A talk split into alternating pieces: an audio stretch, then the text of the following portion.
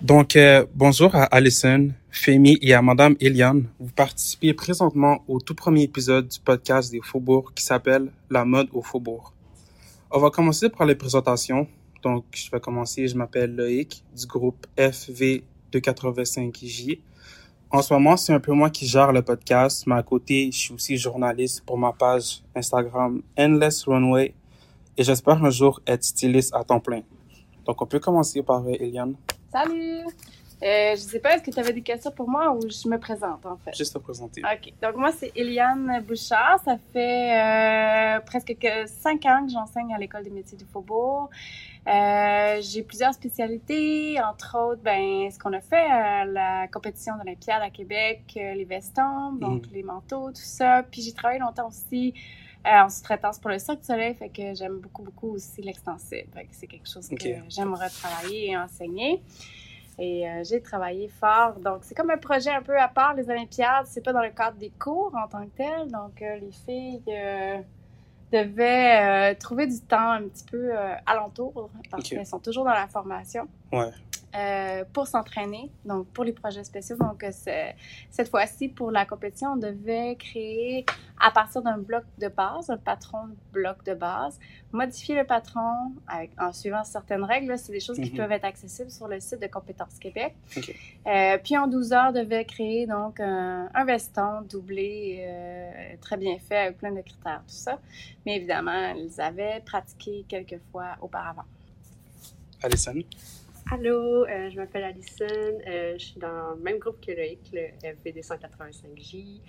Euh, puis c'est ça, j'ai participé aux Olympiades. Je me suis embarquée là-dedans euh, au mois de décembre. J'ai commencé à me pratiquer en janvier. Puis ça, ça a été une grosse aventure, une belle Mhm. grosse expérience en compagnie de Eliane et Fimi. Donc, Femi, tu peux te présenter. Ben, salut, moi c'est Femi, comme euh, Loïc l'a dit. Je suis dans le groupe du soir FB196S, qui est le premier groupe de soir de- en mode depuis plusieurs années. Ok. Et, mais c'est c'est mon prof, Guillaume, qui m'avait convaincu de m'inscrire aux Olympiades. Puis je me suis inscrite pour forcer un autre de ma classe à s'inscrire. Ok, ouais. ben, il s'est passé ce qui s'est passé.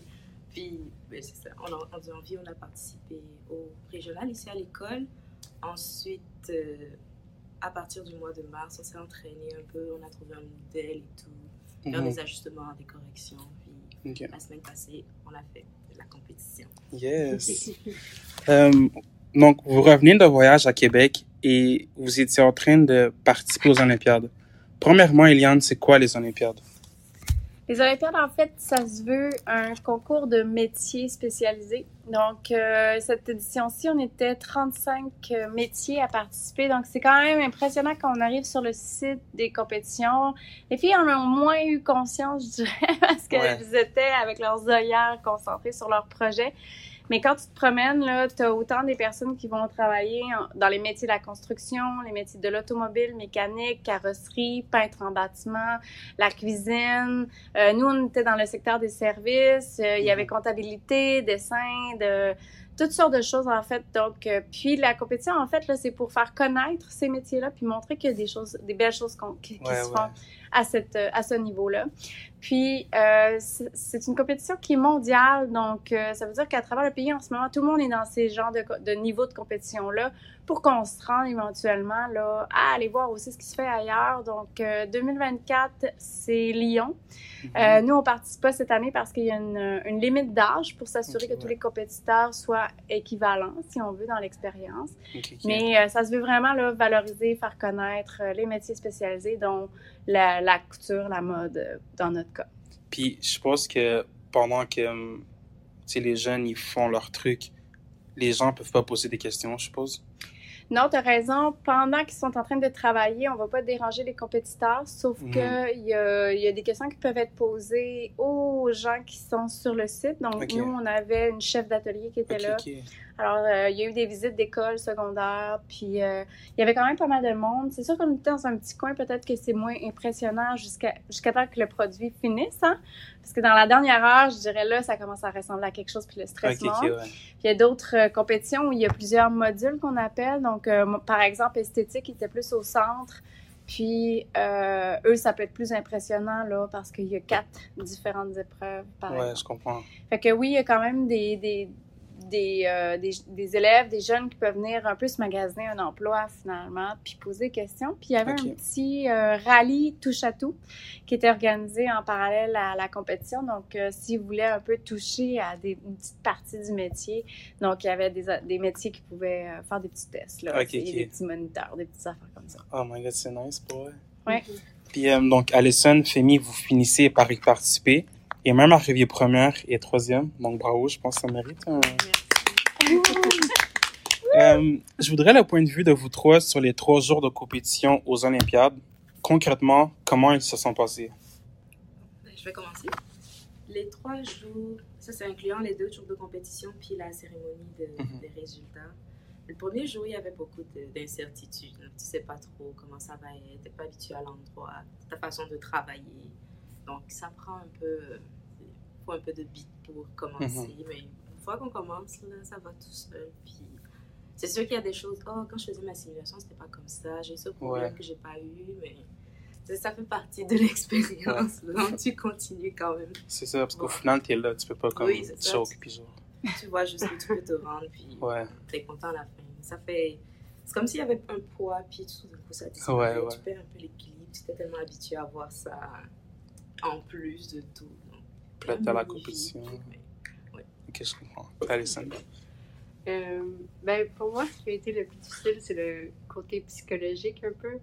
Euh, j'avais tellement pratiqué mon veston, j'avais tellement. Comme je le connaissais par cœur, là, il n'y avait plus aucun secret. Il arrivait un problème, je savais déjà comment le régler avant que ça qu'il arrive. là. Puis non, c'est ça, le plus difficile, ça a été de se mettre dans un état d'esprit où est-ce que, comme, faut que je continue, peu importe. Faut pas que je me laisse influencer par c'est comme je, je faisais vraiment des gros efforts pour pas regarder qu'est-ce que les autres faisaient, Ouais. où est-ce qu'ils étaient rendus. Euh, je me laissais pas non plus déranger par les gens qui passaient. Les, il y avait beaucoup d'enfants. Mhm. Les enfants, ça fait beaucoup de commentaires. Ouais. ça a souvent été des bons commentaires, mais c'est ça. faut, euh, il y a beaucoup de choses à gérer, Mhm. dont son état d'esprit. Surtout que t'es malade aussi, hein, so... Oh my god. Ouais, j'étais un peu malade. J'essayais de pas trop moucher devant les spectateurs en plus. Il y avait plein de caméramans, de photographes euh, me moucher puis tousser devant tout le monde. C'était un peu gênant. Mais tu sais, t'as quand même su de pratiquer, puis comme, tu t'étais malade, il fallait que tu prennes une mini-pause, tu sais. Puis là, t'es allé Oui. en compétition, comme... Mais j'y allais comme ça venait. Je, je pouvais pas faire grand chose non plus. Ouais, je. Ensuite, euh, Alison, comment t'as trouvé le fait de devoir apprendre à faire un veston dans les circonstances d'une compétition tout en faisant ta formation qui est déjà demandante? Ben, Alison et Fimi. Oui, ben c'est ça, c'est ça. Moi, j'avais pas eu le cours de veston avant d'apprendre à faire le veston. Fait que, Mhm. euh, non, ben c'était c'était quand même spécial parce que ça, j'avais pas encore appris les, les connaissances. Puis au fur et à mesure que j'apprenais à faire le veston, je le voyais aussi un peu dans, mes form- dans ma formation. Fait que Mhm. j'apprenais après avoir fait les erreurs. Fait que c'était c'était un peu bizarre, là, ce- cette manière d'apprendre là. Puis aussi, en contexte de compétition, il y a des choses que tu laisses un peu aller.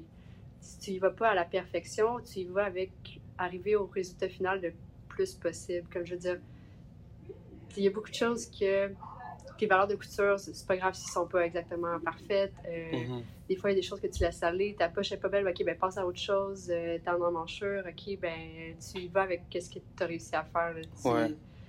tu fonces à pleine tête. euh. C'est ça. Ben, moi, j'avais fait un veston avant de avant d'aller à la compétition. Puis ça m'avait pris, je pense, trois semaines à faire le veston parce que ça prend trois semaines de faire un veston Mhm. En- dans le contexte du cours. Mais c'était quand même intéressant de voir d'autres choses. Et puis, quand on a des cours, c'est pas module. Tu fais une affaire, puis tu finis, Ouais. tu reviens plus là-dessus. Ouais. Comme ça fait un an, ça fait plus d'un an que j'ai pas fait une jupe.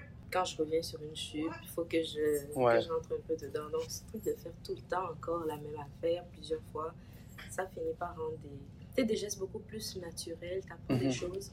Ouais, ça devient un automatisme. Oui, ça devient automatique. Et ce qui est vraiment bien, c'est que ça te permet de, de voir tes limites, en fait. Parce que tu te dis, oui, j'ai fini, mais j'ai pas Mhm. tout maîtrisé. Peut-être parce que le prof m'a aidé cette fois-là. Ok, ok, ouais. Mais là, maintenant, il faut que, faut que tu trouves la solution. Donc, il y a ce côté un peu...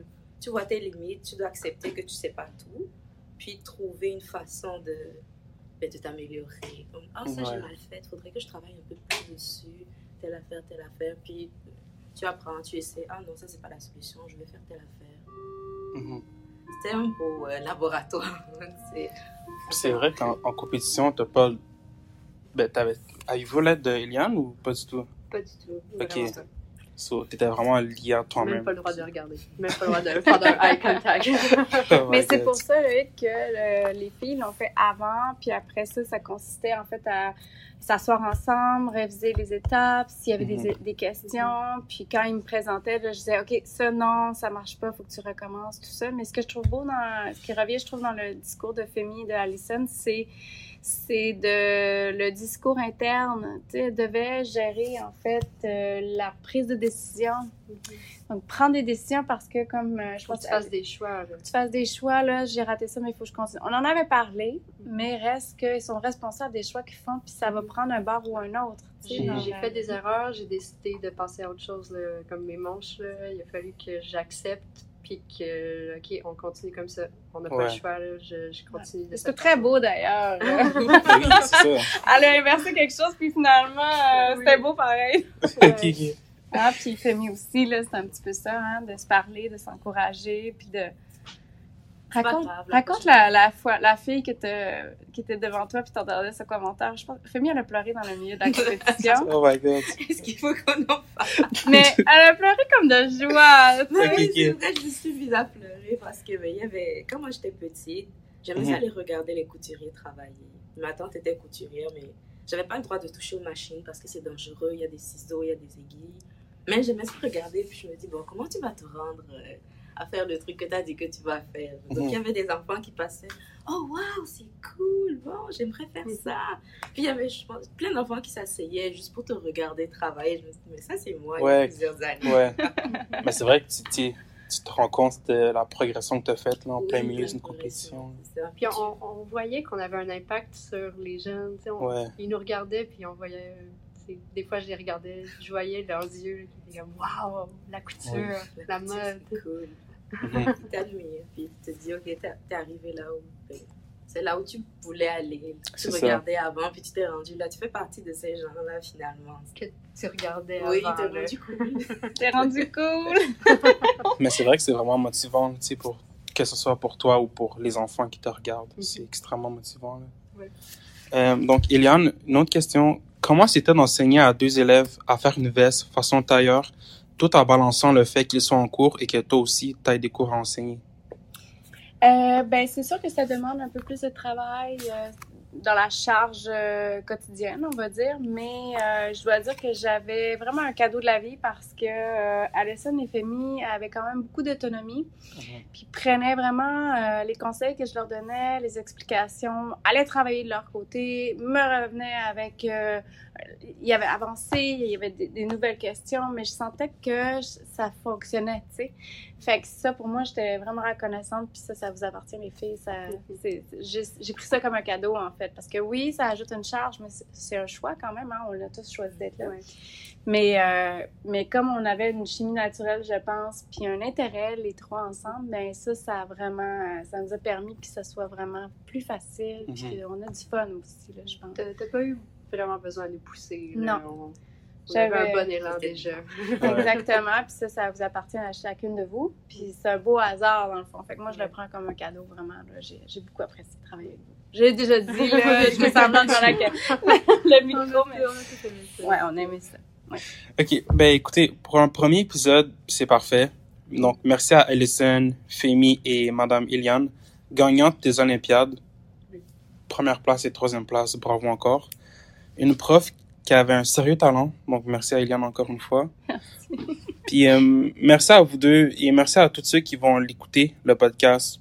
Puis, euh, Donc oui, merci beaucoup. On se dit à la prochaine pour un prochain épisode. Hey, Loïc, merci à toi aussi. Merci.